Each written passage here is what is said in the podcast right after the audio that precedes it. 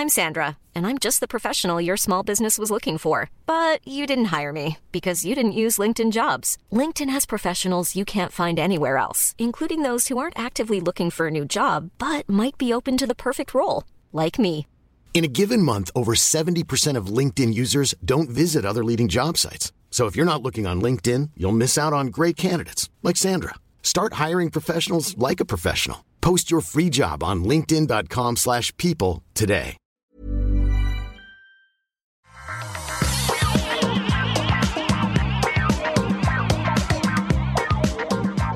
Bonjour à tous et bienvenue sur le Rendez-vous Tech, l'émission où on vous résume toute l'actu tech, internet et gadgets. Je suis Patrick Béja, aujourd'hui accompagné de Jérôme Kainborg et Cédric Bonnet. J'aimerais euh, vous remercier de nous écouter. On va parler de Netflix qui augmente ses prix, on va parler de Google qui crée des VPN, qui inclut des VPN, on va parler de News Apple, on va parler de trucs euh, politiques complètement fous et euh, super marrant, non pas marrant du tout, mais il faut un petit peu entraîner les gens et faire un petit peu le buzz.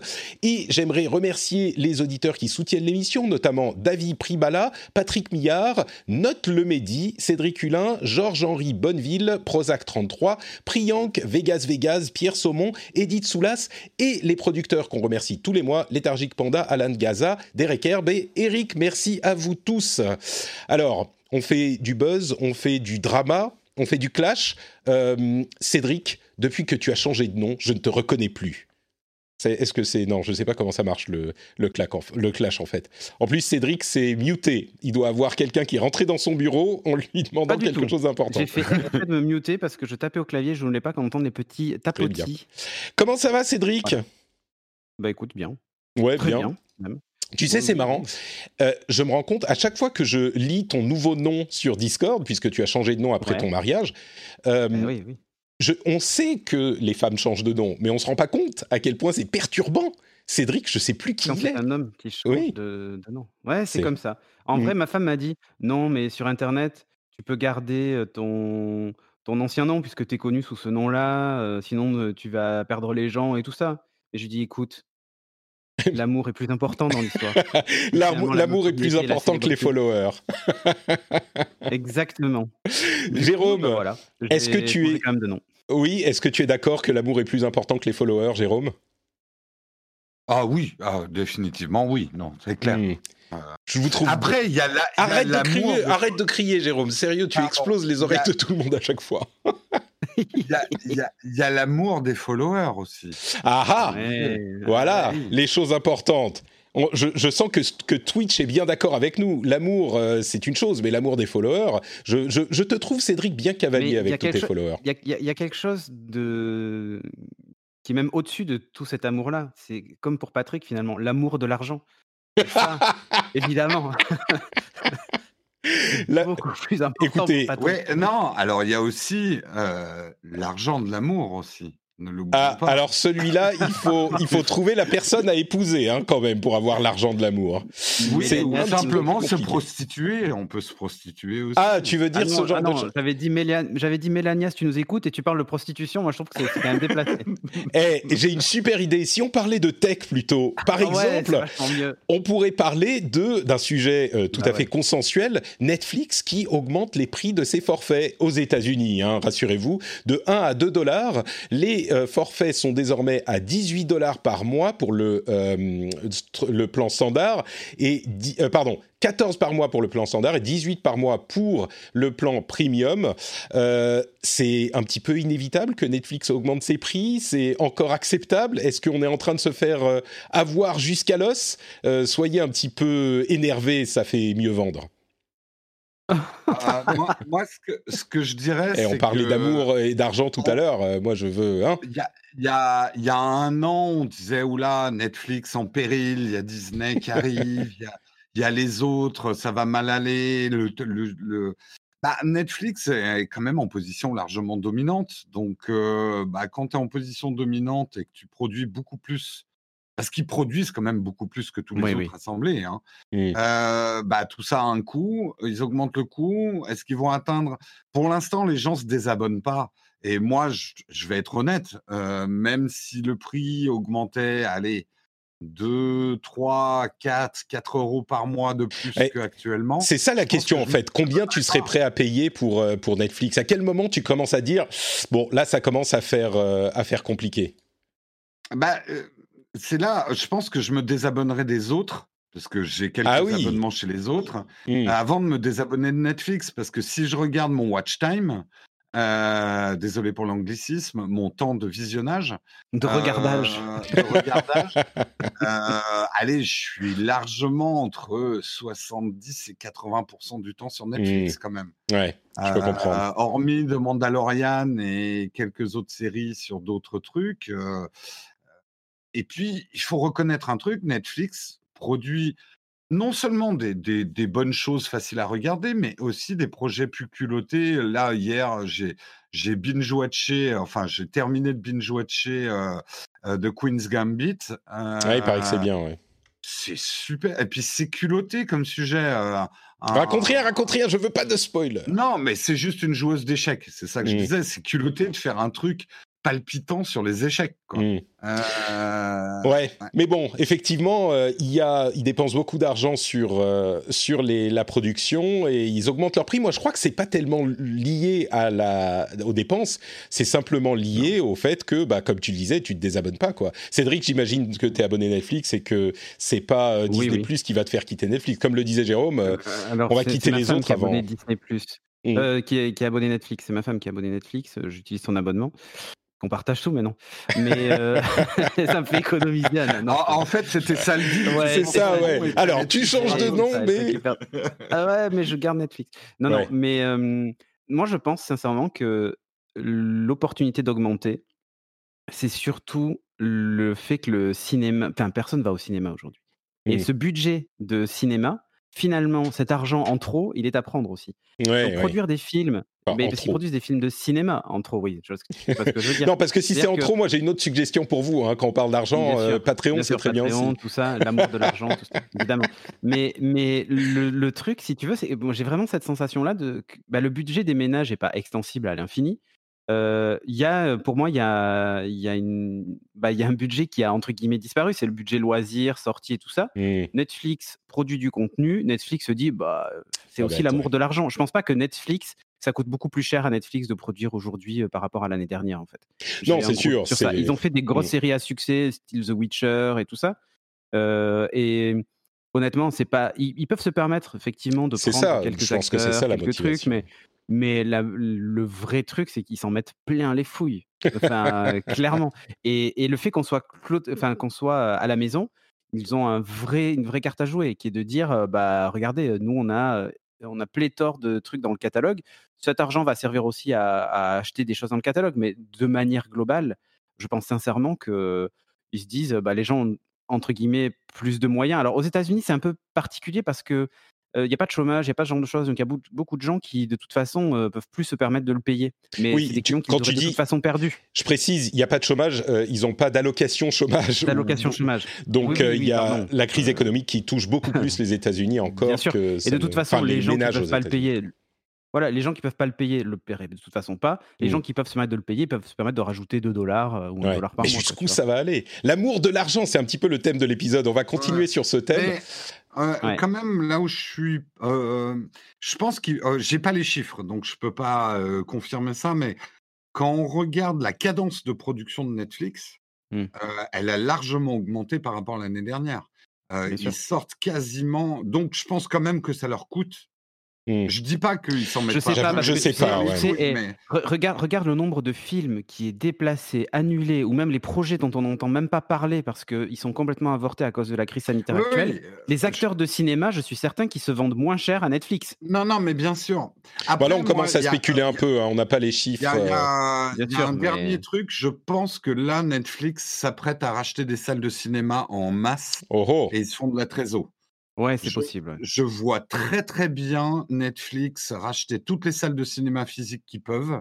Et avec ton abonnement, tu pourras aller voir euh, The Witcher, tu pourras aller le voir au cinéma si tu as envie, les Alors, amis. Peut-être pas The Witcher, mais un film, oui. Ouais, ou même des soirées Witcher. Enfin, tu vois, ils, Ouais. ils ont bien compris quand même Netflix que ce qui leur manque aujourd'hui, c'est le côté convivial. Le, gros intérêt peuvent- dans ce move, Mmh. C'est que quand ils vont acheter les droits pour diffuser dans un film, dans une salle, ils pourraient aussi acheter les droits pour diffuser sur Netflix. Et c'est ça le gros move. Bah oui, oui, oui, oui. En fait, c'est ça le calcul. Hein. Et du coup, euh, peut-être qu'il ferait comme Amazon qui ouvre des boutiques physiques, se reporter sur le physique avec une expérience un peu différente. Bon, à voir, à suivre en tout cas. Les prix, je pense, euh, généralement, après l'augmentation aux États-Unis, ça risque d'arriver en Europe euh, pas trop longtemps après, quoi. Six mois après, paf, voilà. Euh, Google, un truc euh, un petit peu étonnant, de la même manière que si Netflix achetait des salles de ciné, Google a euh, lancé un VPN gratuit. C'est aux États-Unis uniquement en ce moment sur Android, mais un VPN gratuit, enfin gratuit, offert avec ceux qui ont un plan Google One à 2 Tera. c'est surprenant de voir, il va arriver sur iOS et sur le web, hein, mais c'est un peu surprenant de voir Netflix qui, pardon, Netflix, de voir Google qui lance un VPN à moins que ça ne le soit pas, c'est un Est-ce que c'est encore un moyen pour eux de récupérer des informations sur nos habitudes de navigation? Sans doute, non? J'imagine qu'il ne sera pas euh, encodé entièrement de bout en bout, hein, ce, VPN. Moi, je, j'y vois surtout une manœuvre commerciale euh, assez euh, intéressante le marché du VPN explose. Bah, justement, on parlait de Netflix. grâce à Netflix. D'ailleurs, cet épisode est sponsorisé par NordVPN. NordVPN. non, non, il y en a un nouveau là qui sponsorise pas mal, c'est ExpressVPN aussi. Ah bah, ils, ont, ils, m'ont sponsorisé il y a quelques. Ah bah oui. Et voilà. Bah moi aussi, normalement, je devrais faire un truc avec eux. D'accord. tout ça pour dire, Google là l'ajoute à son offre Google One. Donc c'est un bon moyen de surfer un peu sur la vague en disant bah nous en prenant nos 2 Tera, vous avez en plus un VPN gratos. En fait, la grande inconnue, c'est est-ce que ce VPN permettra de regarder Netflix? Ça, je pense pas. Hein. Les... Euh, Google, à mon avis, ils vont pas se mettre à dos Netflix euh, de cette manière parce que c'est un petit peu, euh, c'est le chat et la souris comme toujours sur ces ces choses-là. Mais pour moi, la, question la plus intéressante, c'est surtout est-ce qu'ils vont. Euh, alors, ils disent la sécurité euh, dans tous nos produits, machin. Euh, est-ce qu'ils vont effectivement chiffrer toutes les communications de manière à ce qu'ils sachent rien de vos communications sur leur propre VPN Ils disent, dans leur communication officielle, ils disent avec juste un petit, une petite action, vous pouvez vous assurer que votre connexion est sécurisée contre les hacks. Alors, bien sûr, contre les hackers, mais pas contre le fait qu'on regarde vos euh, là où vous allez, quoi. Non, c'est-à-dire que tes données, elles sont privées euh, pour un tiers. Google n'est pas un tiers. Exactement, c'est ça. Donc euh, bon, à, noter. Le truc, c'est que quand même, moi, moi, ce que j'ai entendu dire sur Google, c'est que Google en sécurité, ils sont pas mauvais pour quelque part sécuriser les choses.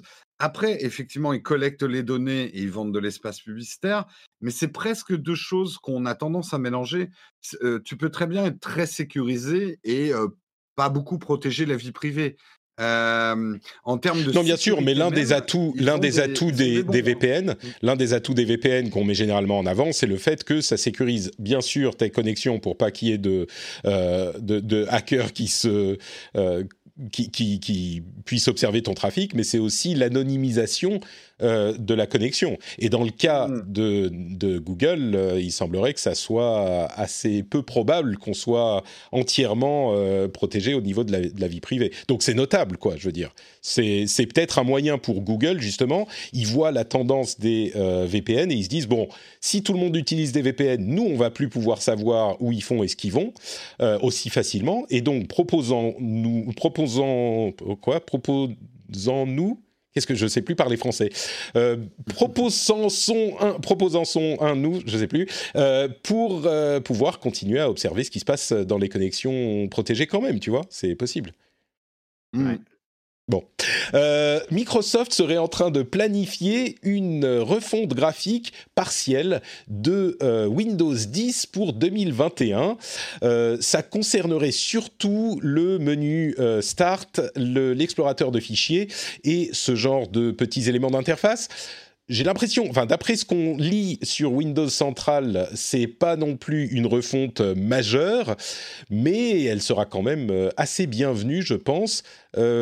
Est-ce que Cédric, toi qui es amoureux de Microsoft depuis tant d'années, tu en as marre de l'interface de Windows 10 En vrai, non. Je trouve que ce, que ce, qui était un peu chiant au début de Windows 10, c'était ce mélange d'interfaces. Encore une fois, on garde de, ce qu'on appelle le legacy, en gros, euh, Pardon, excuse-moi, excuse-moi.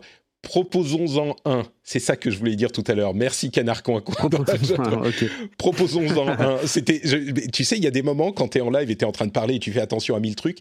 Euh, eh ton cerveau ne fait pas les bonnes connexions et t'arrives pas. Ah mais ça, ça, Pardon. ça, je sais. Oui, tu connais bien. J'en sais quelque chose. Mais, euh, mais non, effectivement, le, le souci, c'est en fait, c'était tout ce qui était un peu les paramètres système qui étaient encore sur les. Tu cliquais sur un bouton de l'interface moderne et tu te retrouvais avec, dans... avec une ancienne présentation et tout ça, mais ça, c'était vraiment. Ça, je suis pas sûr que ça va changer. Hein. Il y en a encore quelques-unes qui restent. Oh ouais, franchement, il y en a très peu. Ah bah moi, dans les paramètres quand, son. Quand tu commences à creuser, ouais, quand tu descends au, bout du 2 ou du troisième niveau, mmh. tu te retrouves avec le vieil utilitaire disque, tu te retrouves avec le vieux gestionnaire de périphérique et ce genre de trucs. Effectivement, ça, ça n'a pas encore changé de manière globale, je trouve que par contre, toutes les applis sont maintenant mmh. up-to-date. Hein. il y a pas, ouais, tout est. Tout est avec l'interface moderne, mais je me demande s'il serait pas. Enfin, tu vois, le fait qu'il refasse un petit peu le menu Start, par exemple, le menu Démarrer. Oui, oui, Non, mais bien sûr, c'est du peaufinage. Dans mmh. les faits, c'est déjà bien comme ça. tu vois, je suis pas en train de me dire que c'est pas bien ce qu'ils font. Au contraire, moi, j'aime bien J'aime bien l'idée qu'il qu'il modifie tout ça, mais j'en ai pas marre en fait. J'en ai pas marre de l'actuel. Je trouve que ça reste quand même assez moderne. C'est mmh. tout. c'est marrant. Je sais pas si c'est parce que j'ai l'habitude des changements réguliers tous les ans avec les OS mobiles et ce genre de choses. Mais oui, ça fonctionne. C'est très bah, fonctionnel justement Windows 10 mais je trouve que justement ça manque de rien n'est jamais parfait. Et donc quand on a des OS qui sont améliorés un petit peu tous les ans je me demande si euh, j'ai l'impression que ça me manque un petit peu avec Windows. Genre ah vous avez euh, essayé euh, Big, Big Sur ou pas? La nouvelle version de macOS non pas encore. Ouais. Moi, je l'ai essayé hein, depuis depuis plusieurs mois du coup là on en a la bêta 11 je vous promets que c'est à saigner des yeux quand on va dans les paramètres. Euh, les icônes qui reviennent avec une, espèce, une espèce de 3D dégueulasse. Tu comprends pas parce que tout le reste est beau et il y a, y a le fameux bouton batterie, mais il n'y a pas que le bouton batterie, il y en a plein. Il y en a plein d'éléments d'interface qui sont euh, du coup, je trouve que Windows 10 est beau à côté, en fait. Ouais, l'écran de réglage, en tout cas, euh, c'est même pas comparable. Si c'est pas cassé, ne le euh, changez pas. Une autre news que je voulais traiter, c'est, vous l'aurez compris, hein, cette semaine, c'est un petit peu plein de petites news qui sont euh, potentiellement intéressantes et qui peuvent influencer l'industrie.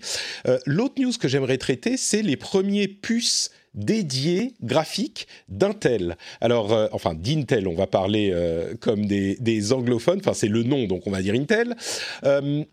Ils font des puces graphiques intégrées à leur processeur depuis longtemps, et là, ils sortent la première puce graphique dédiée, comme le fait Nvidia ou AMD, qui s'appelle euh, Iris Xe Max, qui est donc une puce graphique dédiée au euh, consacrée au portable léger. Donc c'est pas la puce la plus puissante de l'histoire. Il commence avec ces petites choses, mais c'est quand même euh, une nouveauté importante pour Intel qui perd du terrain sur le, sur le terrain justement des processeurs depuis un bon nombre d'années, mais enfin qui perd du terrain. Je vais peut-être un petit peu vite en besogne. Disons qu'AMD a des processeurs très compétitifs depuis deux ou trois ans, et surtout Intel, euh, je pense qu'on peut dire qu'il perd du terrain sur le niveau technique, parce qu'il n'arrive pas à descendre en finesse de gravure, et donc en performance, ça se ressent quand même. Et ben là, ils ont un autre euh, axe de croissance qui serait les processeurs graphiques dédiés. Alors, celui-là, comme je le disais, c'est pas un monstre de puissance, ça fait tourner des jeux de base, c'est surtout pour les jeux qui euh, sont utilisés ces processeurs, fait tourner des jeux de base, on va dire euh, Fortnite, Overwatch, des trucs pas trop gourmands.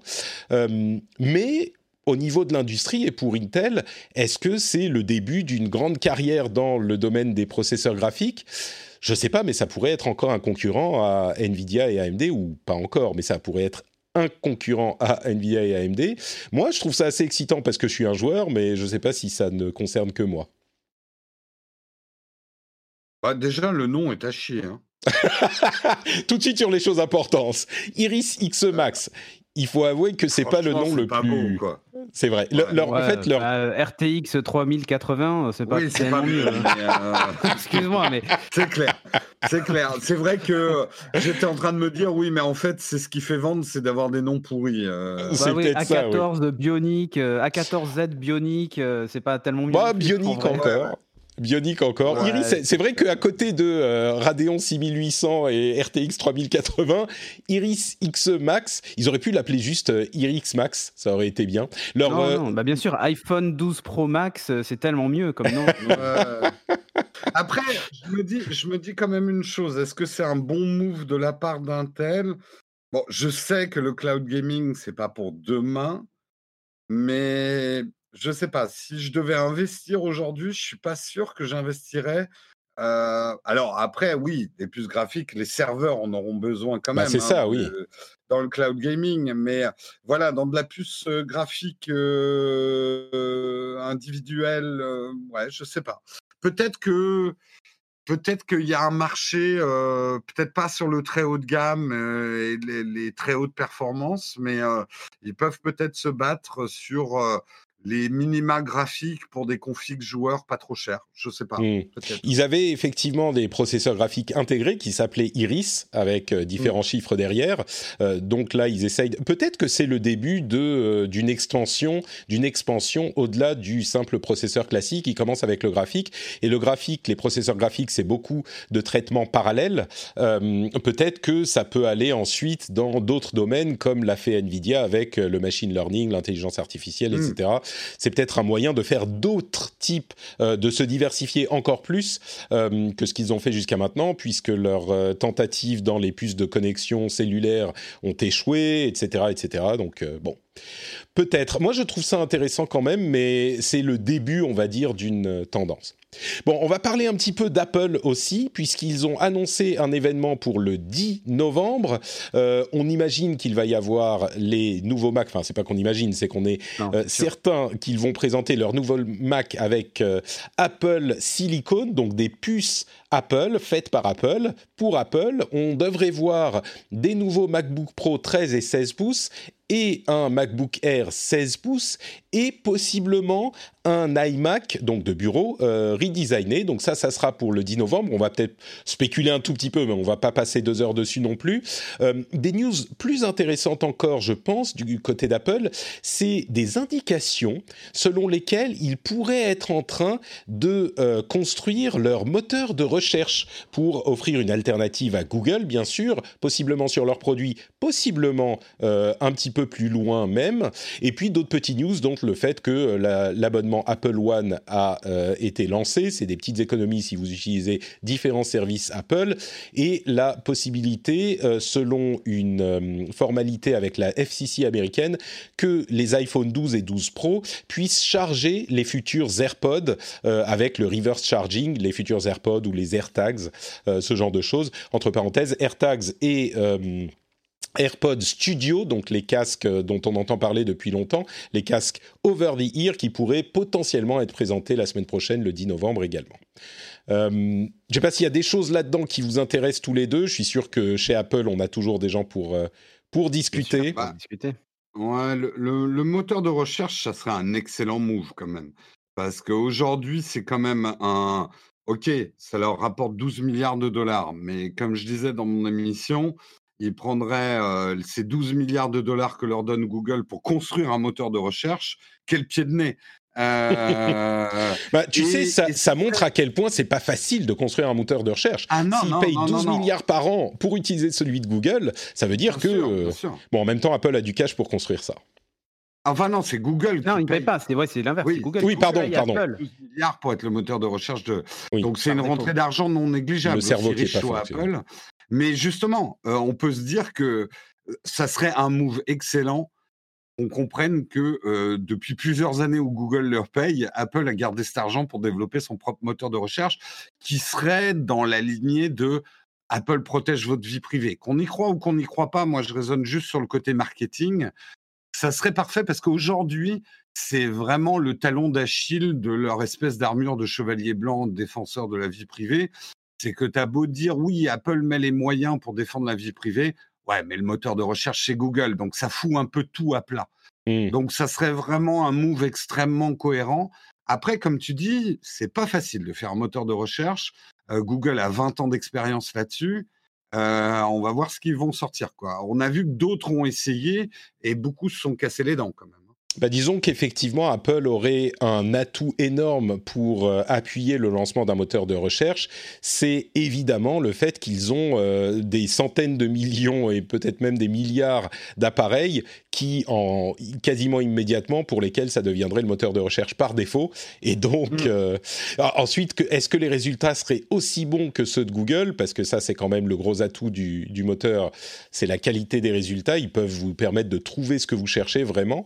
Euh, ça, c'est pas garanti, mais peut-être qu'ils n'auraient pas besoin d'être aussi bons. Peut-être que s'ils étaient juste assez bons, ça suffirait. À voir. Il y a déjà un indice, c'est quand tu fais une recherche générale sur ton iPhone, tu passes plus par Google hein, maintenant. Hein. Une recherche générale, tu veux dire quand t'es pas. Euh, enfin, quand tu es en. sur le, sur le, springboard euh, que tu vas à droite et que tu fais une recherche, c'est ça? Enfin, non, oui, quand tu slides vers le bas et que tu fais rechercher quelque chose, mmh ce n'est plus Google derrière. Est-ce que tu es certain de ce que tu avances? Presque. On me l'a dit. Écoute, moi, quand je lance une recherche et que je clique sur un des résultats, c'est bien Google qui, qui arrive. Hein. C'est bien Google qui se lance dans Safari. Ouais, moi, on m'a dit la recherche elle-même, en tout cas le premier niveau de recherche, ça ne passe mmh. plus par, euh, par Google. D'accord, écoute, bon, peut-être. Euh, mmh. Cédric, tu voulais ajouter quelque chose? Tu voulais pas ajouter quelque chose Non, si, si, si, moi sur, sur la partie moteur de recherche, finalement, bon, je sais pas quelle est la stratégie. Je, j'ai du mal à. Quand je vois le retard qu'avait Plan pendant des années et des années, euh, si tu annonces aujourd'hui un moteur de recherche et que les gens sont déçus, ça fera comme pour Bing, ça fera comme pour le reste, c'est-à-dire que tout le monde continuera à utiliser Google. J'ai un gros doute que, enfin, à moins qu'ils soient hyper efficaces dès la sortie, qu'on dise ils ont révolutionné la façon de faire des recherches, pourquoi pas. Mmh. mais sinon, pour moi, ça, ça vaut pas la peine de, sortir quoi que ce soit tout de suite. par contre, moi, c'est le Mac ARM que j'attends, vraiment. c'est vrai? je, pense Est-ce que ah tu n'as pas peur qu'il soit... alors, on en discutera plus la semaine prochaine et dans deux semaines, mais est-ce que tu n'as pas peur qu'il soit pas assez puissant pour tenir la comparaison C'est un changement de paradigme complet. déjà, aujourd'hui, tu achètes un, un ordinateur pas cher, enfin pas cher, 800 balles ou 900 balles sous Windows, tu as un Core i3, un Core i5. Si ça atteint les niveaux de perf d'un Core i5, c'est gagné en fait. Il n'y a pas besoin de plus. Et tu crois que c'est, tu crois que c'est possible d'atteindre ce niveau de perf? Oui, j'ai aucun doute. Aucun mmh. doute. Quand je vois qu'aujourd'hui, mon, mon iPad, ben, le dernier rendez-vous tech qu'on a fait ensemble, j'ai enregistré depuis mon iPad. Enfin, ouais. j'ai aucun souci. Même l'encodage vidéo, je fais la plupart de mes montages vidéo sur l'iPad Pro. Mmh. Et les performances et honnêtement, Pro sont dingues. Ce que je fais avec l'iPad Pro, si je peux le faire avec un ordinateur portable, un Mac ARM, ou même un Mac mini ARM, mais pourquoi acheter autre chose en fait? Et, euh, mais pourquoi, du coup, laisse-moi te retourner la question, Cédric. Pourquoi un Mac ARM plutôt qu'un Mac Intel, puisque tu peux déjà faire ça avec un Mac Intel, si je fais un, petit peu de fait, là, là, où c'est vraiment justifié, c'est sur les portables. Sur les, mmh. PC de bureau, le gros intérêt, c'est qu'on pourrait très bien imaginer qu'au lieu, lieu d'avoir une puce à 14, vu que tu as la place et tu n'as pas besoin de gérer l'énergie, tu peux en avoir deux ou trois. oui, oui, d'accord, mais quel intérêt d'en avoir un ordinateur portable? Mais mmh. l'autonomie. C'est l'autonomie, la console. regarde, la enfin, mon iPad, là, je l'ai débranché euh, hier soir. Depuis, depuis j'ai importé euh, une, une, vingtaine de, de rushs vidéo 4K que j'ai tourné avec ma, caméra Panasonic. J'ai déjà commencé à faire du montage. Je suis encore à 79% d'autonomie aujourd'hui à midi 30. Mmh. C'est imbattable. C'est-à-dire que et encore, j'ai une batterie qui est dans la taille de mon iPad Pro. Demain, imagine un ordinateur portable dans lequel je peux avoir une batterie plus grande encore. Je vais mmh. avoir des autonomies qui vont dépasser les 24 heures largement. C'est un changement complet de paradigme sur l'informatique mobile. C'est incroyable. Vous n'avez pas peur euh, de. On sait que les premières générations de produits aussi, parce que là, c'est quand même un changement énorme euh, pour Apple vous n'avez pas peur que la première génération ait des problèmes, comme souvent avec non. la première génération En fait, tu vois, pour moi, justement, ils ont. Enfin, rendez-vous compte, ils ont 12 ou 13 ans de recul sur la technologie ARM avec les iPhones et l'optimisation de, de mmh. l'utilisation d'ARM. Moi, j'ai aucun doute sur le fait que la V1, pour le coup, alors, ils vont peut-être nous glisser une webcam pourrie au milieu, et j'en suis même pas certain, parce qu'aujourd'hui, ils sont même plus limités par le bus USB des cartes mères Intel. C'est-à-dire qu'on pourrait très bien imaginer avoir Face ID et une caméra 1080p mmh. euh, en façade. Un... Rendez-vous compte qu'en fait, en gros, le move qu'ils font, c'est prendre ce qu'on a sur nos téléphones et sur nos tablettes et rendre ça compatible avec un OS, un OS de bureau. C'est-à-dire que Big Sur, enfin moi je l'utilise déjà depuis plusieurs semaines, c'est un OS de bureau. Si j'avais ça sur un ordinateur portable, mais je serais mais refait avec une puce ARM, mais allez en avant, 24 heures d'autonomie, possibilité de se connecter en 4G ou en 5G, c'est mmh monstrueux. Ce que je ce que j'entends là-dedans c'est c'est cool on va avoir plus d'autonomie. C'est très bien mais, ah, euh, j'ai pas l'impression que c'est non plus un truc euh, totalement ce que, tu es en train de mais ce que tu es en train de produire là tu le fais sur ton PC mais euh, tu installes OBS sur ton sur ton Mac ARM tu auras la possibilité de faire exactement ce que tu fais là, en fait, gérer plusieurs sources, streamer en direct sur Twitch. ok. mais vraiment. Donc, mais, donc je pourrais faire ce que je peux déjà faire. Je suis pas sûr de. Oui, avec avec un, avec un ordinateur portable ARM. Ben, c'est ça en fait. Patrick, l'architecture Intel est quand même une architecture beaucoup plus ancienne. Euh, qui va empêcher, comme disait euh, Cédric, c'est vrai que l'intérêt sur un ordinateur de bureau va peut-être être un peu limité sur la V1, bah oui. mais tu vas pouvoir multiplier euh, les processeurs, la puissance, parce que l'énergie, c'est pas que ta batterie. c'est aussi la chauffe de l'appareil, c'est la taille, je sais le bien, poids, je sais bien, mais tout ça. Donc, il, prépare l'avenir en fait Apple. Tout à fait. non, non, mais je me fais, je me fais un tout petit peu l'avocat du diable. Je comprends ce que vous voulez dire. Euh, je précise, on, me demande dans la chatroom ce que ça veut dire ARM. Certains des auditeurs euh, du podcast ne le savent peut-être pas. On en parle régulièrement, mais c'est une architecture de processeurs différente qui est très, qui est exclusivement, euh, enfin non, qu'utilisent exclusivement les constructeurs d'appareils mobiles, donc de téléphones, de smartphones, de tablettes. c'est à 99% des processeurs ARM et donc donc Apple va amener cette architecture de processeurs sur leurs ordinateurs de bureau et portables, qui seront euh, du coup plus sur architecture Intel. Et comme je le disais tout à l'heure, Intel a pris beaucoup de retard dans la finesse de gravure, etc., ce qui affecte tout le reste de, euh, des capacités des machines. Vous savez aussi ce que ça veut dire Ça veut dire que les logiciels maison Apple seront développés nativement pour ARM, donc il n'est pas exclu que demain, un Final Cut soit adapté sur un iPad Pro, que tous les logiciels pro soient mmh adaptés sur l'iPad Pro. Enfin, c'est. Bon. J'espère. Pour moi, c'est le futur de l'informatique, ça, vraiment. Oui, oui, oui. Je, je, je, précise, euh, parce que là encore, on me le fait remarquer dans la chatroom, c'est pour ça que je me suis repris. Euh, sur mobile, on utilise exclusivement ARM ou quasiment exclusivement, mais il y a déjà des ordinateurs euh, non mobiles qui utilisent aussi ARM. C'est-à-dire que l'exclusivité, c'est juste les mobiles qui utilisent que du ARM. Sur desktop, sur les dans les centres de serveurs ah. d'ailleurs, on utilise de plus en plus du ARM pour des questions de consommation notamment. il y a la Surface euh, aussi Pro X, je crois qu'ils ça. utilisent. Exactement. Mais, mais bon, le problème du chipset qu'ils utilisent, c'est les Snapdragon mobiles un peu boostés. Bah, Apple qui fait les propres, euh, et ouais, mais sauf que le problème, c'est que ce que propose Apple est quand même euh, au-dessus, quoi. Et c'est ça, le problème, même, du côté d'ARM, enfin de Snapdragon, quoi.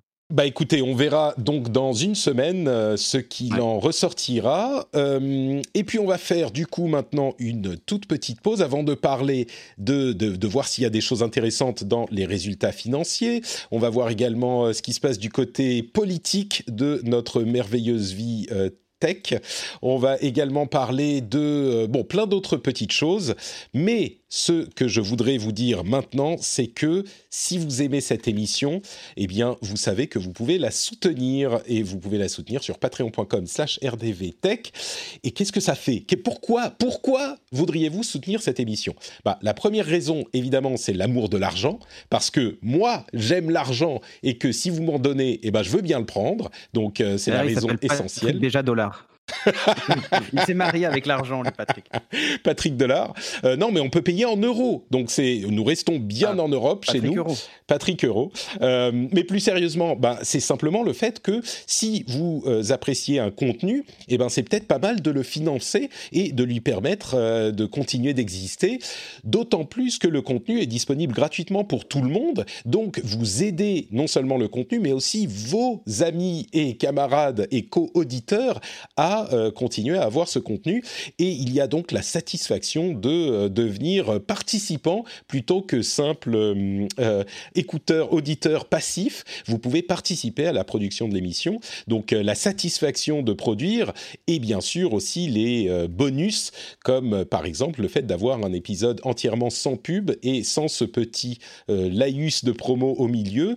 Vous avez plein de petits bonus en plus que vous pouvez aller voir sur patreon.com slash rdvtech. Et c'est dans l'ensemble euh, le business model qui, je pense, est le plus euh, favorable aux créateurs et aux auditeurs aujourd'hui. Euh, c'est, je crois, le meilleur moyen de soutenir ses créateurs favoris, c'est le fait de les soutenir si on veut, en décidant combien on va donner, combien on va donner pour combien d'épisodes dans le mois, combien on va donner euh, sur la durée, c'est-à-dire qu'on peut s'arrêter absolument quand on veut. Euh, il y a une liberté et une flexibilité total avec le système de Patreon. Donc, euh, je vous encourage à aller y jeter un coup d'œil. Patreon.com slash rdvtech, le lien est dans les notes de l'émission. Vous pouvez le faire maintenant tout de suite sur votre mobile, ça se fait en deux minutes. Mais euh, si vous n'avez pas le temps, vous pouvez aussi le faire quand vous rentrez chez vous. Je le dis à chaque fois, vous arrivez à la maison, vous mettez cling les clés dans le bol et vous dites Ah, cling, Patrick moyen mnémotechnique incroyable.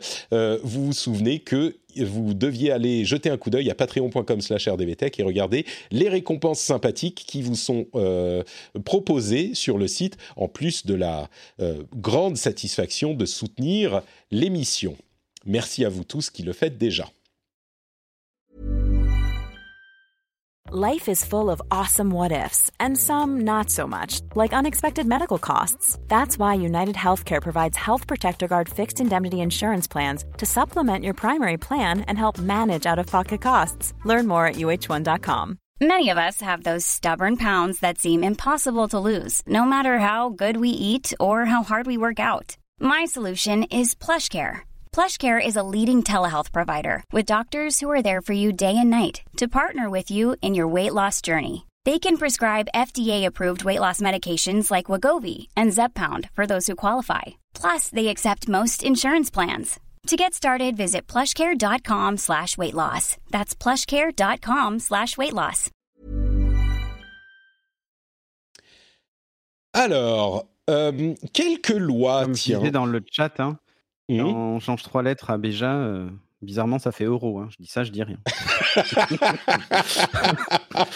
Je vois un signe. Ouais, moi aussi. Oui. Illuminati, tout ça. Ouais, ouais, moi je crois que clairement la preuve est faite. Euh, Alors, Alors, des quelques lois. des lois. Ouais, alors, eh, alors, on va là encore essayer de couvrir ça de manière euh, un petit peu Dans le système sérieuse. judiciaire américain. tu sais, le, Donc, le début de, de. Je sais plus comment ça s'appelle. euh, c'est. New York euh, Police. Ouais, unité spéciale. Unité spéciale. Non, c'est euh. Law and Order. C'est en C'est ça, anglais. Law and Order. Euh, la loi et l'ordre. C'est l'une des. Enfin bon, bref, peu importe. Il y a une nouvelle loi qui pourrait punir la diffusion des visages de policiers dans des vidéos, des visages de policiers non floutés ou des euh, éléments identifiants de, euh, des forces de l'ordre en général qui seraient non floutés en vidéo. Al- alors dit comme ça, ça peut paraître euh, inquiétant et peut-être que ça l'est de toute façon. Il y a quelques précisions à apporter. Euh, bon, c'est une loi qui est proposée, hein, qui n'est pas encore votée. Il y a une précision qui est que euh, la, chose est punie si la diffusion est faite dans le but de porter atteinte à l'intégrité physique ou psychique du policier ou du fonctionnaire euh, des forces de l'ordre. Donc c'est vraiment dans le but de nuire, ça serait punissable par la loi.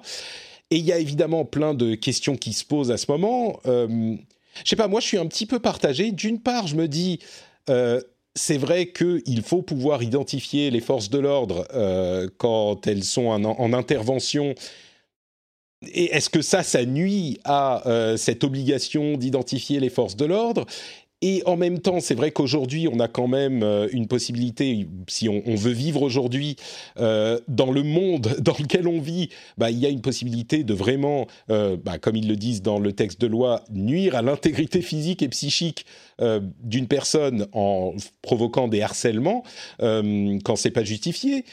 quand, c'est pas justifié, quand il y a une diffusion de ce type qui peut être faite, en même temps, je me dis, si le but est de nuire, est-ce qu'il n'y a pas déjà une loi pour punir ça?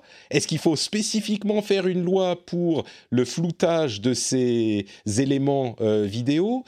Mais en même temps, peut-être qu'il faut vraiment taper sur ça parce qu'on sait comme ce type de choses peut se diffuser euh, rapidement et facilement. Enfin, je sais pas, moi je suis un peu... Euh, je ne sais pas vraiment quoi penser de cette loi. Elle me provoque une, pause dans ma réflexion. Euh, je suis pas sûr. Je sais pas si vous avez un, un avis un petit peu plus tranché.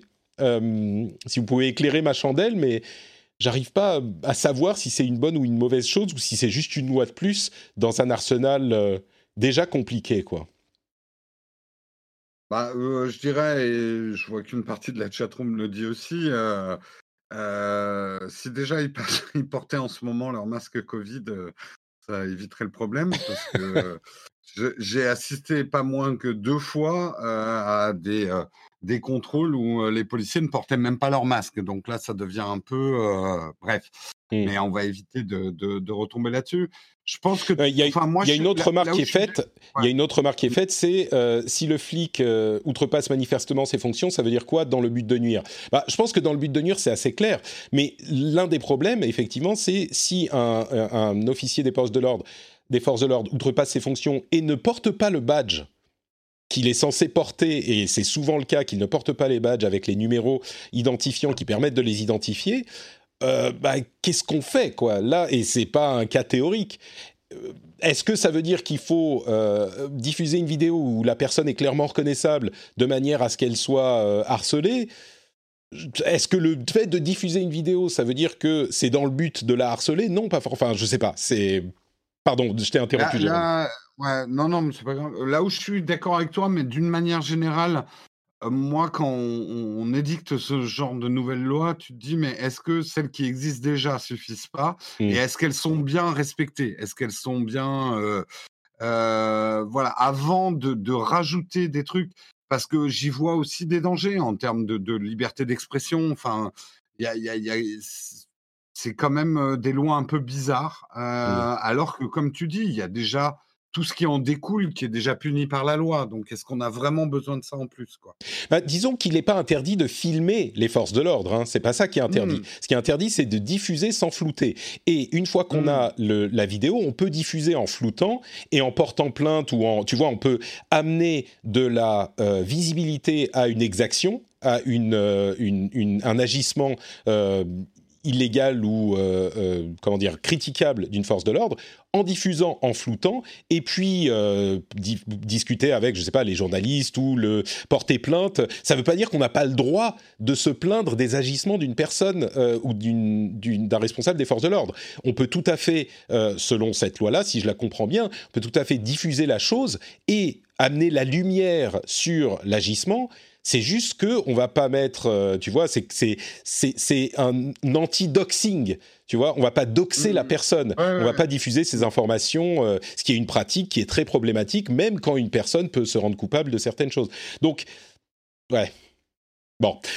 Un, autre euh, sujet tout aussi compliqué, c'est le parquet numérique. vous savez que la loi Avia a été retoquée par le conseil par le, le, le, le c'était la CNIL, si je ne m'abuse. Euh, je disais il y a deux semaines, et on m'a fait la remarque très justement, que euh, on avait en France une loi qui obligeait les euh, réseaux sociaux à retirer le contenu manifestement illicite dans les 24 heures. C'était la loi Avia à laquelle je faisais référence, et la loi Avia a évidemment été retoquée par le conseil, conseil constitutionnel, je crois, pas par la CNIL, je dis n'importe quoi a été retoqué et, euh, comme le disent tous les journalistes, vidé de sa substance. Donc, effectivement, euh, c'est une loi qui n'est pas passée, mais il est, elle est en train d'être ramenée sous différentes formes, et notamment, l'un des éléments, c'est ce parquet numérique contre la haine en ligne, qui serait en fait un truc qui est peut-être intéressant. Euh, l'idée d'avoir une instance entre la police et euh, les, les, euh, le parquet, la justice, où on pourrait facilement sur Internet porter plainte contre des, des, des la, haine en ligne, qui est l'objet de la loi Avia, et cette méthode, en fait, ça permettrait de porter plainte sans avoir à se déplacer dans un, dans un commissariat de police, ce qui est toujours très compliqué, ça prend du temps, les gens ne sont pas forcément formés, etc. Et de porter plainte en ligne, comme c'est déjà le, cas pour d'autres choses avec le, le, le système Pharos.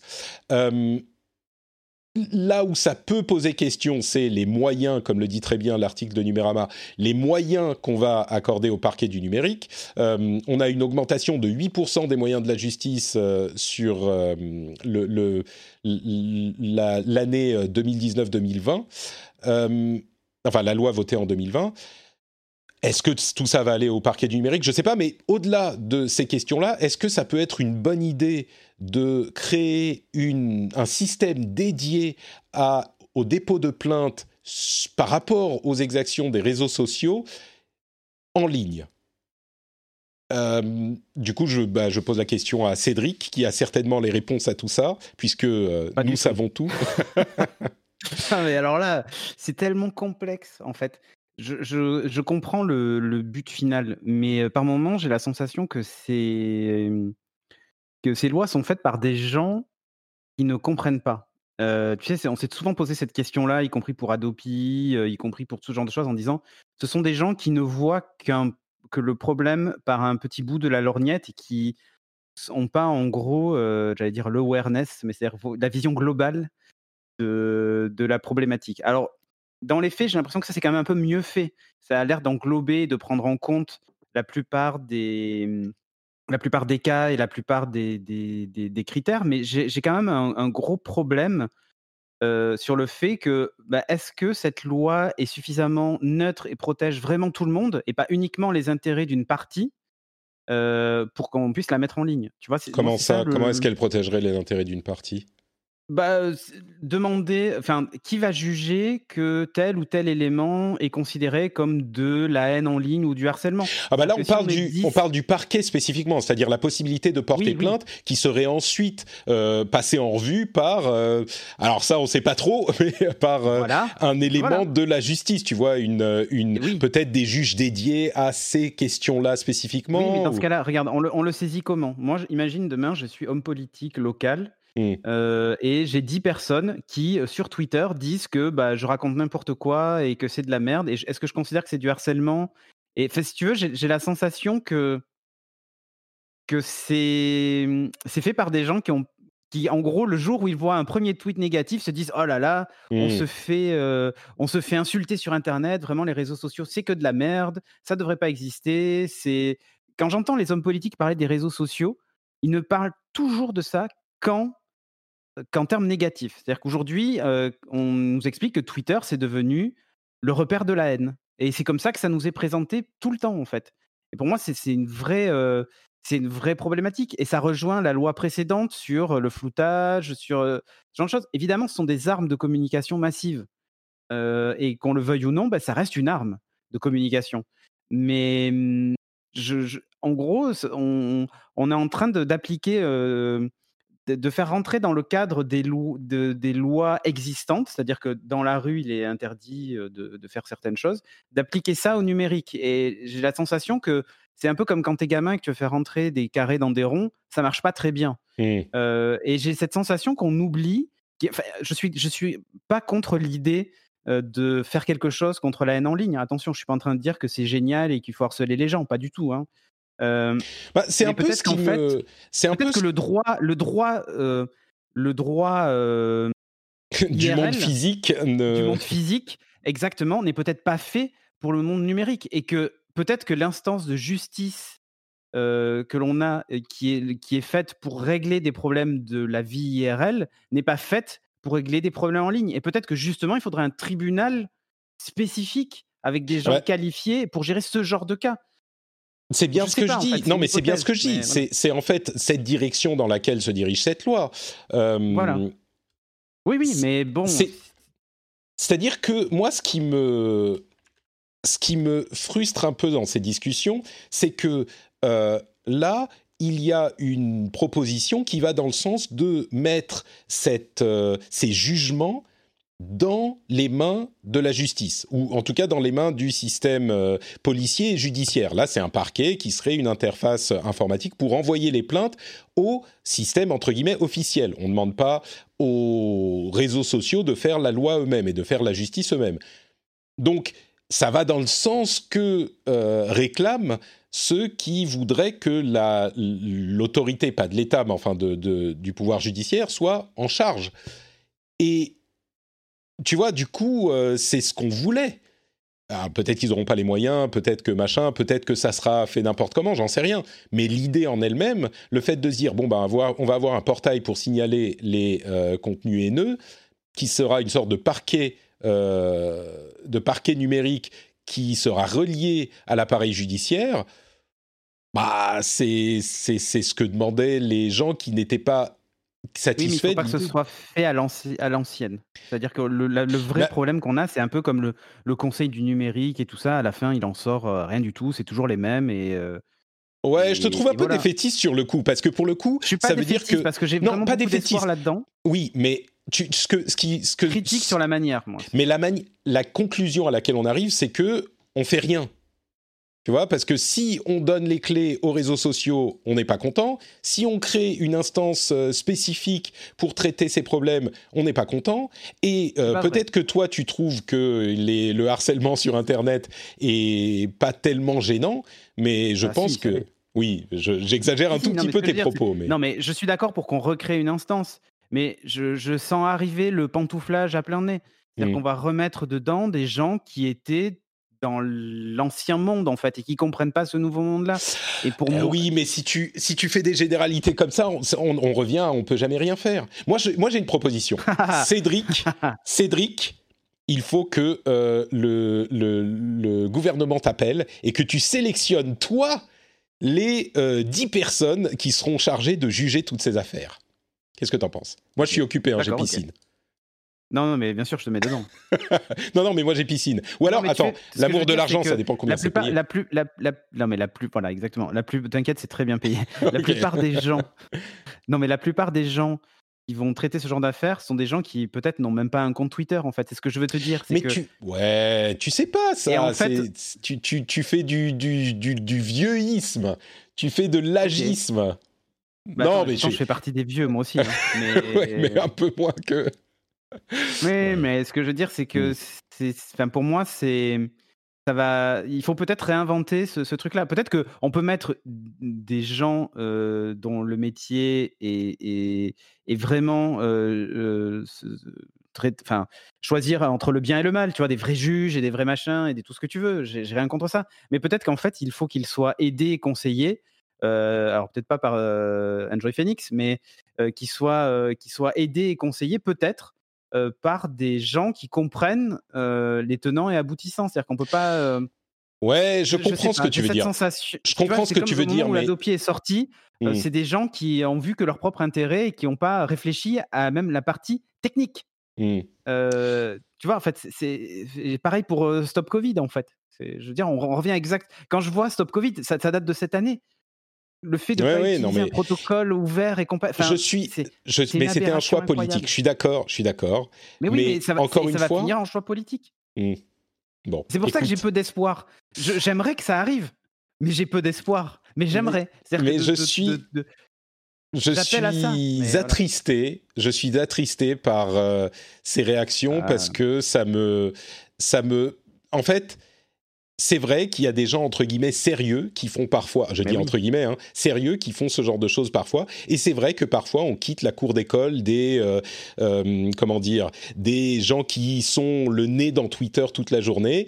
Mais peut-être que c'est pas forcément une mauvaise chose de prendre un petit peu de recul, un petit peu de hauteur et d'avoir des gens qui sont pas, qui comprennent la manière dont ça fonctionne. Il faut l'espérer bien sûr, de la même manière que quelqu'un qui va juger, euh, je sais pas moi, les les problèmes que posent euh, les les, les euh, compagnies pétrolières ne sont pas des experts de la pétrochimie, de la même manière que les gens qui vont juger de euh, différents euh, problèmes de propriété intellectuelle ne sont pas des, spécialistes du droit de la propriété intellectuelle. Tu vois, les juges, on leur explique, on leur présente un cas et puis ils jugent en fonction de la loi. Je je veux espérer, peut-être que c'est un espoir vain, je veux espérer que avec le temps, ces choses-là arriveront aussi dans ces instances-là. Mais bon, peut-être que... Euh, puisqu'on parle de modernité, l'Europe est en train de réfléchir à la possibilité d'une euh, monnaie numérique qui est pas. Euh, c'est un petit peu, on en parlait il y a deux semaines, je crois, avec la Chine. Donc c'est un petit peu la même idée, c'est-à-dire que ça serait une, un euro numérique qui serait pas établi sur un ledger, sur un une blockchain, mais simplement une version numérique de, de, l'euro, de la même manière qu'on a la version euh, fiduciaire euh, des billets euh, de l'euro, qui qui, alors, on n'a ni date ni rien, c'est juste un début de réflexion. Il pose les grands principes.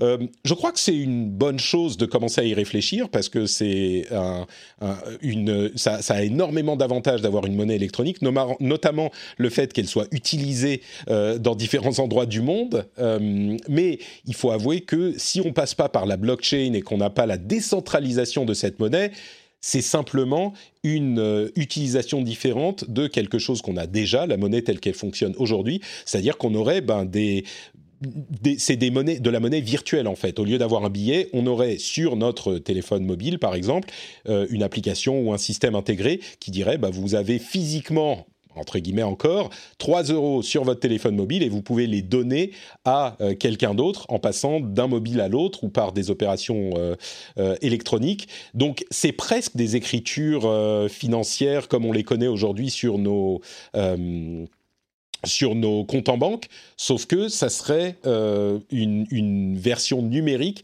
des billets qu'on a déjà, de la monnaie qu'on a déjà. C'est pas juste une écriture sur un compte en banque, c'est un, un, un objet virtuel qu'on peut s'échanger, quoi. Euh, bon, je sais pas s'il y a grand chose à dire là-dessus. c'est, moi, je dis simplement que c'est bien, tu vois, que euh, les instances compétentes s'intéressent à ce genre de choses parce que euh, au moins comme ça, on n'est pas à la traîne pendant encore. Ouais, mais est-ce qu'ils s'y intéressent pas un peu parce que les Chinois ont sorti leur monnaie? Enfin voilà. ah peut-être, mais j'ai l'impression qu'on s'y intéresse plus en réaction qu'en véritable action. Mais ah, le vrai hein. intérêt, c'est quand on pourra revendre nos jeux Steam ou nos applications iPhone. Alors ça, c'est pas pour demain. Hein le jour où ça sera bien physique euh, et on pourra dire oh, bah tiens j'ai plus besoin de, de, mon application de montage vidéo sur mon iPad Pro euh, je veux bien la revendre à quelqu'un euh, d'occasion quoi tu vois on, on pourra louer des applis selon les usages mm. encore une fois, la chatroom dit on peut déjà acheter des euros avec un compte en, un compte en banque bancaire en euros.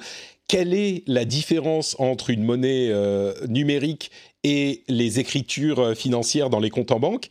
C'est une bonne question et je vous avoue que je suis pas sûr de, savoir concrètement quelle est la différence dans l'utilisation. Euh, je, bah, euh, vous, me posez un petit peu une. Bah, vas-y, vas-y, Jérôme. Alors, de ce que je connais hein, du système bancaire, l'argent que vous avez sur votre compte bancaire, euh, il est, il est, en fait, c'est une inscription sur votre compte bancaire, mais il est validé par une valeur ailleurs. Là, l'argent numérique aura une valeur intrinsèque. Mmh. Euh, c'est comme un billet. Quoi. comme si on, digitalisait un billet, hein, on, numérisait pardon un billet, qu'on le mettait sur Internet. C'est vraiment de l'explication. Euh, je vais me faire brûler comme Jeanne d'Arc, mais euh, aujourd'hui sur votre compte en banque, ce ne sont que des inscriptions. C'est de l'argent fiduciaire. Mmh. vous n'avez pas vraiment d'argent sur votre compte en banque. Euh, disons qu'il est validé par des banques centrales. Euh, alors que là, ça sera un argent qui sera indépendant en fait. Euh, je sais pas comment expliquer ça. C'est pas facile à expliquer.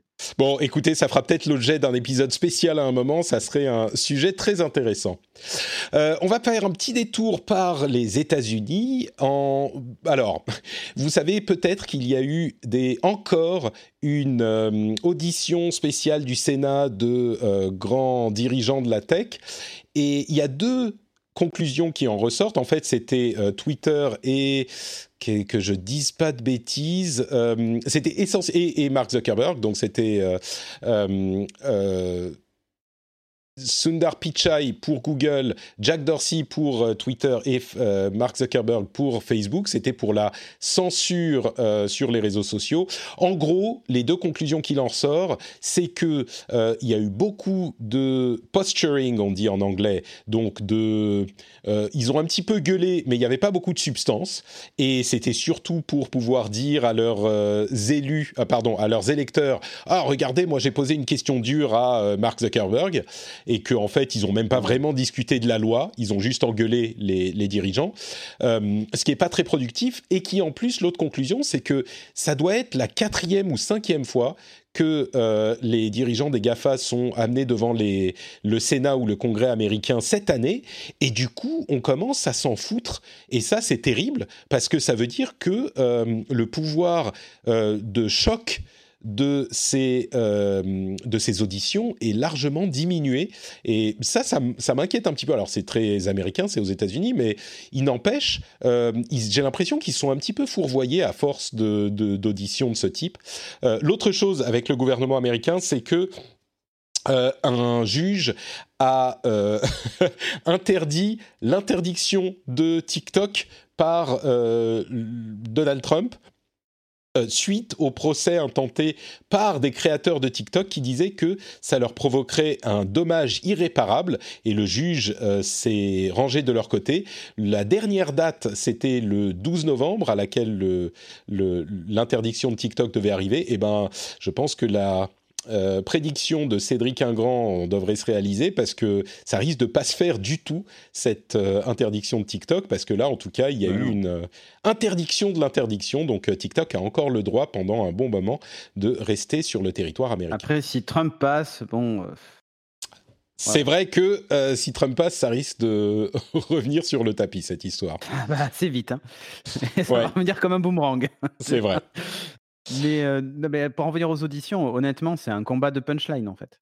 C'est qui va, mmh. va envoyer le, la petite phrase la plus cinglante à, Complètement, à l'autre. Quoi. C'est, mmh. qui, qui va clouer le plus fort euh, Zuckerberg ou, ou d'autres. Euh, et puis, dans les faits, une fois qu'on a bien tapé dessus, bah, ils repartent dans leur coin et, ils continuent la, vie comme si de rien n'était. Quoi. Mmh. Ils font des pubs pour dire regardez, on protège la vie privée, privacy first chez Facebook et tout ça. Quoi.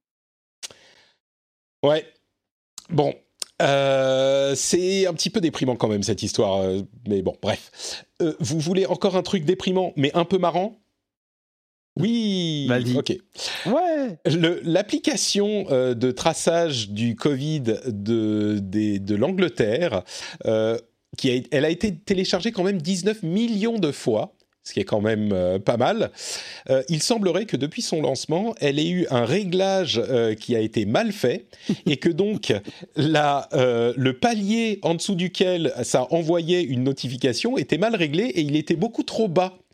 Donc, ou beaucoup trop haut selon, c'est-à-dire que le nombre de notifications qui a été envoyé était genre, enfin, hyper, hyper bas par rapport à ce que ça aurait dû être. Ils ont mal géré les choses et euh, les notifications qui auraient dû être envoyées en fonction du temps de contact, euh, etc., n'ont pas été envoyées dans une bonne partie des cas. On n'a pas les chiffres exacts, mais la manière dont ils l'ont décrit, c'était shockingly low. Euh, mm-hmm. C'était un étonnamment bas, enfin surprenamment bas, choquamment bas. Donc, euh, bon, ça, ça m'a fait un petit peu rigoler, mais j'ai envie de leur donner le bénéfice du doute et de dire oui, bon, c'est des, c'est compliqué, c'est des, des, trucs informatiques, mais, enfin merde, c'est quand même le truc à quoi est censé servir l'application. Quand en anglais te dit shocking, ça veut dire c'est la cata. Hein, euh. C'est vrai, c'est vrai. Euh, bon, bref, voilà, ça c'était marrant. Et puis l'autre truc euh, que je voulais évoquer rapidement, c'est encore, encore une preuve que les biais euh, ethniques et autres peuvent provoquer des problèmes dans les algorithmes. il y a une étude de patients qui avaient besoin d'une transplantation de rein à Boston et qui utilisait, enfin le système utilisait un algorithme pour déterminer la nécessité de la transplantation sur les patients. Et il fonctionnait différemment pour différentes raisons, enfin pour des raisons presque de, tradition dont on n'arrive pas à comprendre les raisons euh, scientifiques, il fonctionnait différemment chez les patients de différentes euh, couleurs de peau. Et du coup il était biaisé contre, évidemment, les patients noirs. Euh, c'est un article qui est hyper intéressant que je mettrai dans la newsletter. Donc, vous pourrez aller le lire vous-même si vous êtes abonné à la newsletter, notepatrick.com pour s'y abonner si vous le souhaitez. Mais c'est encore une preuve de plus que bah faut faire gaffe avec les algorithmes quoi.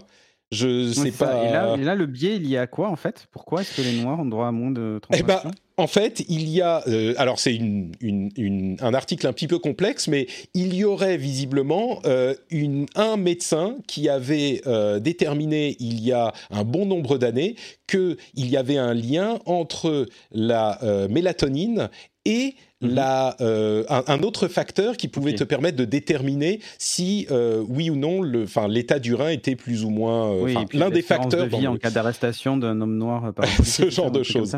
donc il, y avait effectivement il avait fait un lien il avait fait un lien avec la mélatonine. Mais ce qui est surprenant c'est que c'est un truc qui est acquis dans les déterminations de nécessité de transplant.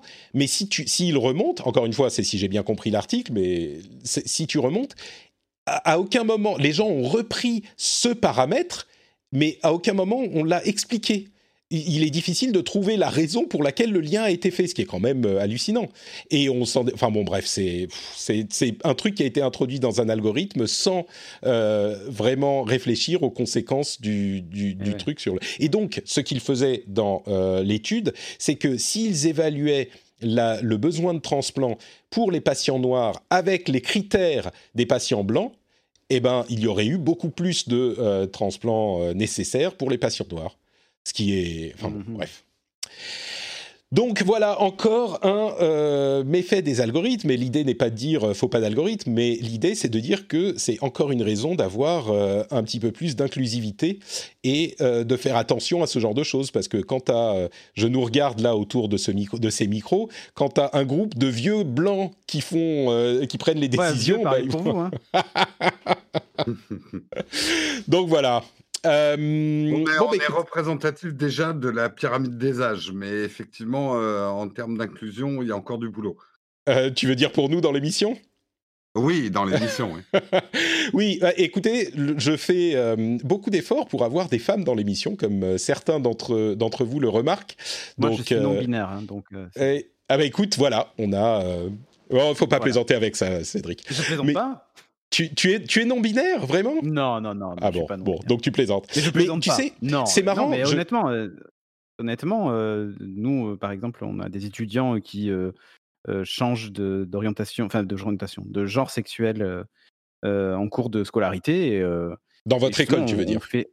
Oui, dans notre école, oui, oui, et on fait très attention à ça, en fait. Bien sûr, oui. On fait vraiment très attention, et attention, loin de moi l'idée de de me moquer ou quoi que ce soit, pas du tout. Euh, je, je, vais finir là-dessus, c'est plus très tech, mais euh, on parlait pour, à propos de complètement autre chose, à propos de, de, Twitch à un moment, de la représentativité des personnes de couleur euh, sur Twitch notamment. Mm-hmm. Et c'est vrai que, alors moi c'est des choses auxquelles je pense bien sûr, surtout depuis qu'on a plus de visibilité sur ces problèmes de sexisme et de racisme ces dernières années, et c'est en partie en, en, réaction à ça que j'ai essayé depuis quelques années d'inclure beaucoup plus de femmes dans l'émission. Et j'ai pensé bien sûr à la question de la représentativité des personnes de couleur. Et je me rends compte dans le milieu du jeu vidéo, mais également dans la tech, c'est vrai que euh, c'est assez rare d'avoir des personnes de couleur. Alors pour différentes raisons, mais euh, enfin, je vais pas partir dans les questions euh, sociologiques que je maîtrise pas de toute façon, mais c'est vrai qu'il y a très très peu de journalistes. des journalistes maghrébins, c'est rare. Des journalistes noirs, c'est rare. c'est pas évident hein, d'avoir de, de la représentation dans et, j'y pense. Mais euh, donc voilà, je le dis parce que euh, comme je le disais, on regarde autour des micros et puis il y, a que des mecs blancs. Mais euh, mm-hmm. c'est parfois c'est pas évident, même quand on est plein de bonne volonté. Donc bref. Ah bah oui.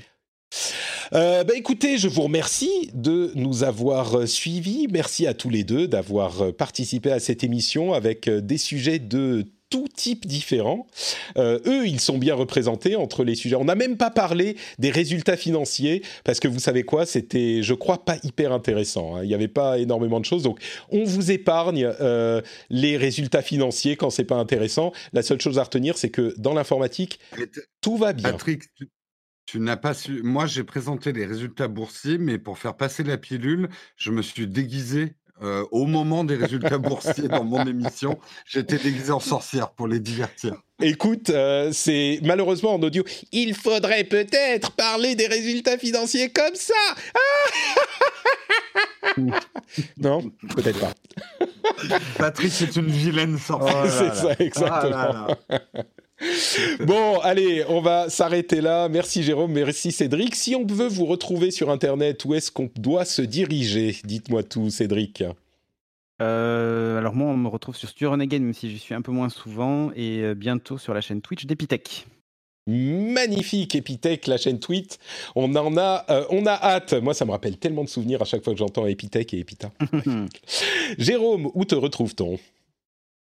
Eh ben, on me retrouve sur la chaîne YouTube Nowtech et également euh, sur Twitch chez euh, la chaîne euh, Nowtech QG. Voilà. Donc, on peut me retrouver ces deux endroits-là le matin à 8 h pour les news euh, euh, tous les jours de Tous la semaine. Oui. Tous, tous les jours de la semaine ouvrés. euh, parce qu'on bosse pas, Ah, le pas les jours fériés. Voilà. Les Pas jours les- fériés, si, quand même? Euh, non, les jours fériés, euh, maintenant, on les fait pas.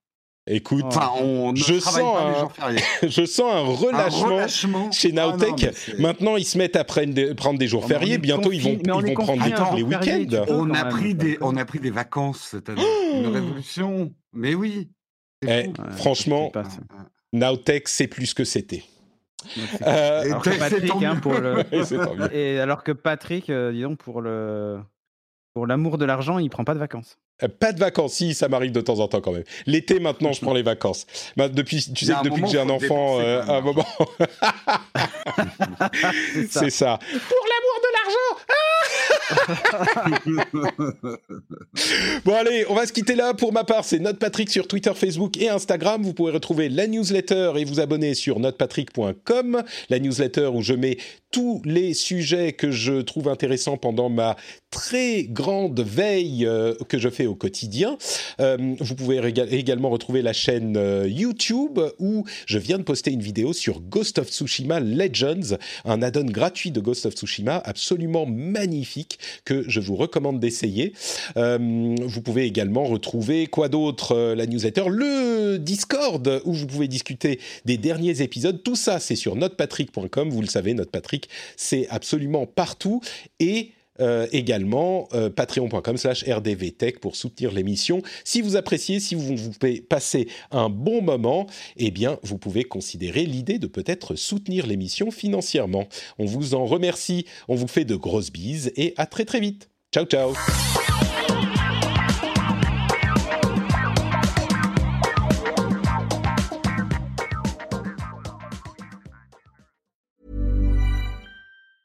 Even when we're on a budget, we still deserve nice things. Quince is a place to scoop up stunning high-end goods for 50 to 80% less than similar brands. They have buttery soft cashmere sweaters starting at $50, luxurious Italian leather bags, and so much more. Plus, Quince only works with factories that use safe, ethical, and responsible manufacturing. Get the high-end goods you'll love without the high price tag with Quince. Go to quince.com slash style for free shipping and 365-day returns.